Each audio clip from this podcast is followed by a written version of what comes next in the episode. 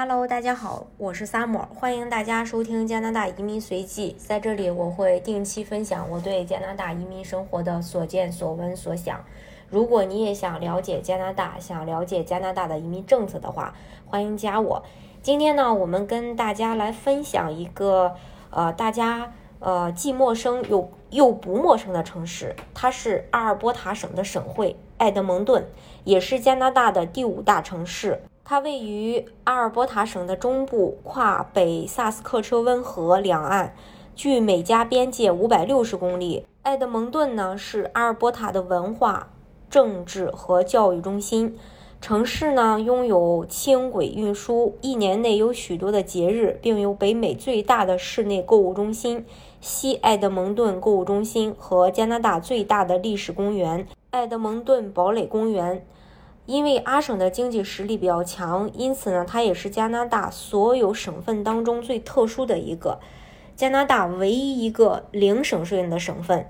日常生活仅仅只需要支付百分之五的联邦税就可以了。其他省呢，除了支付联邦的联邦税以外，还需要支付呃本省的一些省税。所以在呃阿省的话，它是零省税，它是没有省税的。埃德蒙顿作为省会都市，薪资待遇在加拿大所有城市当中位列前五名。其低廉的税收，再加上坐拥众多的商场、工厂店，可以说是在购物方面有先天的优势，甚至可以称之为加拿大的购物天堂。埃德蒙顿是加拿大阳光最充足的城市之一，四季分明，是典型的北方大陆性气候。但冬天要比其南部的温尼伯和里贾纳暖和一些，一般温度为啊零下十度到二十度。夏天温度宜人，但是太阳直射下的紫外线比较强。七八月份一般温度可以达到二十五到三十度。爱德蒙顿的冬天啊也挺冷的，零下二十多度，还常常是大雪纷飞。呃，最直观的体验就是出门走两三分钟，你的睫毛就会被诶冻起来，导致眼睛嗯睁开都感到会有阻力。长款羽绒服是必备，靴子、帽子、手套、围巾，在冬天的时候是要呃准备好的。呃，教育的话，就是艾德蒙顿的公立教育局嘛。它是专门从事教育文化事业的加拿大政府教育管理机构，全面去管理爱德蒙顿市公立中小学教育。呃，跟大家分享几个加拿，就是爱德蒙顿的高中啊，啊，第一个就是叫杰伯西佩奇高中，它是爱德蒙顿市一所历史悠久的学校。学校提倡发现性学习，对于刚进入学校的学生来说，服务处的老师会根据学生的具体情况。设计个性化课程，以便于帮助他们可以顺利的去完成高中学业。注重运动课程，包括体育表演、健身中心和体育队等多种项目。还有一个叫哈里恩利高中，坐落在加拿大阿尔伯塔省埃特蒙顿市，也是由这个埃特蒙顿公立教育局来管辖。学校配备最先进的图书馆，提供广泛的法语侵入式课程、烹饪技能中心。职业和技术研究多门第二语言课程、戏剧、音乐、工作经验，呃，学徒计划和体育课程。另外呢，艾特蒙顿还有艾特蒙顿天主教公立教育局，主要是以基督教为中心的学习社区中去开设阿省的教育课程。艾德蒙顿天主教育是完整的教育，可以帮助孩子来解决包括精神、学术、体育、情感和社会方面的需求。学校的话有红衣主教科林斯高中学术中心，还有红衣主教赖热天主教初中，当然还有呃其他的一些学校啊。今天我们就分享这两个。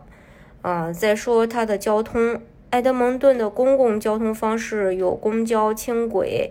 埃德蒙顿的轻轨是该市最受欢迎的交通方式。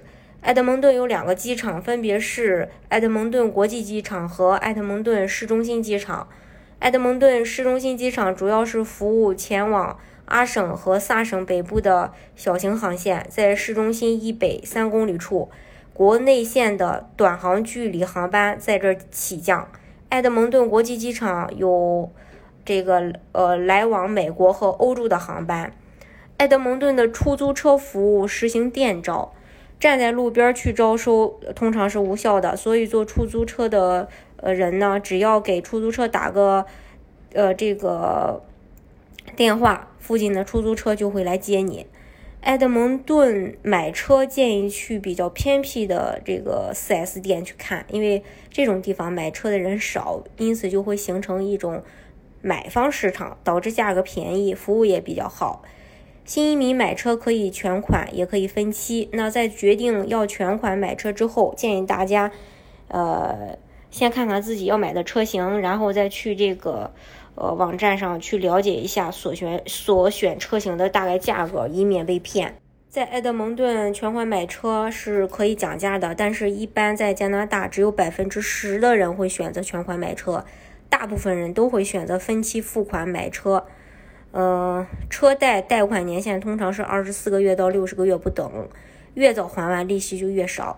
在还贷期间，车辆的所有权归银行，当还清利息才能得到车的所有权。很多车行为了吸引消费者，会推出很低的利率，比如百分之一点九、百分之零点九，甚至是零。这个是根据不同的车行来定的。还有一种就是长期租赁。这种不需要你付全款就可以使用，到期可以把车再还回去，也可以选择付剩下的尾款后你就拥有了这辆车。长期租赁是根据车型来决定利率，租金的多少需要你和车行的销售去谈。保养费的话也是呃，并不是一笔很大的开销，许多车行都会附送保养。一般情况下，汽车半年或五千公里就需要保养，保养一次的价格通常在三百加币左右。通常越好的车保养价格就越高嘛。油耗，这是有车一族的一个大开销，每月要加多少油，跟车的排量和每天要开的里程数有关。通常情况下，每个月会消耗一百到二百的这个油费。保险费，这一般是有车一族每个月在车上花费最大的开销。由于法律规定，没有保险的车在埃德蒙顿呢是无法上路的，因此车主。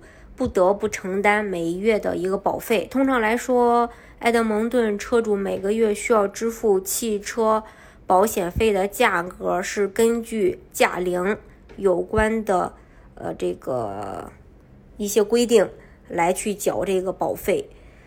驾龄越短，每月的保费就越贵。还有就是车的价格越高，保费就越贵。停车费的话，埃德蒙顿有上千个停车场，每个城市每个地段停车费也不一样。一般月租车位一百加币以上，这个是靠近 U A 校区附近的价格。再说阿省考驾照，阿省考驾照通常是三个阶段才能获得阿省正式的驾照，五级全牌驾照。同样的，考试一般分三个阶段，七级。学习者牌照五级初级牌照，五级全牌驾照，七级学习者牌照需要满十四周岁。若申请人未满十四十未满十八周岁，需要得到法定监护人的同意，需要通过笔试及视力测试，需要是阿省居民、公民、永久居民、学签、工签持有人，这些都是可以考的。这个阶段考试是笔试，笔试共有三十道选择题，答对二十五道就能过。持七级牌照的驾驶人需要在五级全牌人士的陪同下去驾驶，且该陪同人士必须年满十八周岁。七级牌照持有人是不能在凌晨十二点到凌晨五点之间驾车的。五级初级牌照需要，呃，持七级牌照十二个月以上，年满十六周岁。呃，公民、永久居民、学签、工签持有人都可以考。这个阶段的考试是路考，路考通过就能获得五级初级牌照。五级全牌驾照需要五级初级驾照二十四个月以上，年满十八周岁。公民、永久居民、学签、工签持有人都可以考。呃，此路考相当于初级路考的升级版，增加了高速路段驾驶等科目，通过后就能获得五级。全牌驾照，持中国护照、拥有两年或以上的有效驾龄，需要在阿省参加笔试和视力测试，通过后无需等待就可以参加五级全牌驾照路考。但是如果持中国驾照的有效驾龄不足两年，则需要参加阿省笔试以及视力测试，通过后可以。立即参加五级初级牌照的路考。持中国驾照的申请人需要提供驾照的英文翻译件。申请人可以持身份证件前往住址附近的服务中心进行笔试报名。再说一下阿省的医疗，阿省的医疗简称 AHCRP，加拿大公民和永久居民可以申请。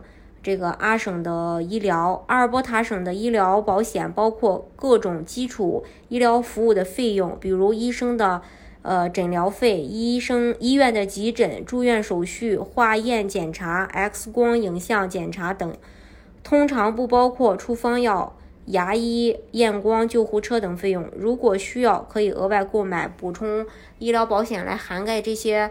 呃，费用。除此之外，阿尔伯塔省的部分学校会为国际留学生提供学生医疗保险计划，保险费用通常和学费一起收取。这类保险属于私人保险，涵盖的范围也会更多。与国内不同的是，加拿大有严格的三级诊疗制度：家庭医生诊所、专科医生诊所和综合医院。家庭医生不是私人医生，而是有一个或多个具有行医执照的医生在社区开设经营的诊所。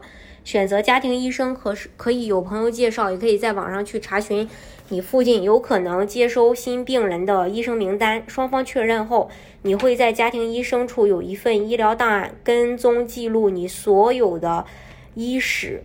病例通常生病了，先联系家庭医生。如果家庭医生没有办法处理，就会帮你转到专科医生或医院。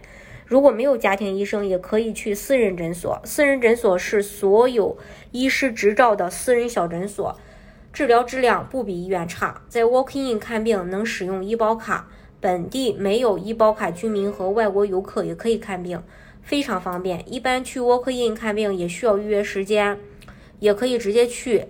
呃，建议如果直接去的话，就早点去，不然可能要等上半天才能看到。普通的感冒、小过敏、小病也可以去药房。嗯，你跟那边的药剂师去描述一下你的情况，他们也会给你推荐一些非处方药。然后咱再说一下，呃，在阿尔伯塔省的一些花费。单身的话，一个月花一千左右吧，一家四口三千多。具体的消费你包括吃饭。呃，在商务区吃饭的话，一顿得十七块钱左右；中等的餐厅是三十二，快餐组合的话就是八块多。其他的一些费用不，比如说这个呃水电煤气费用呀、上网的费用呀，还有一些租房的费用呀。市中心的一居公寓在一千多，三居的话一千七左右，价格不等。其实说这些呃费用的话，没有。太大的参考意义，因为每个人的这个消费水平也不一样，呃，对于居住环境的要求也不一样，所以说，呃，这个就是要看你具体能够承受多大的一个消费能力，再去定这个事儿。好，今天的节目呢，就给大家分享到这里。如果大家想具体的了解，呃，加拿大的移民政策的话，可以加我。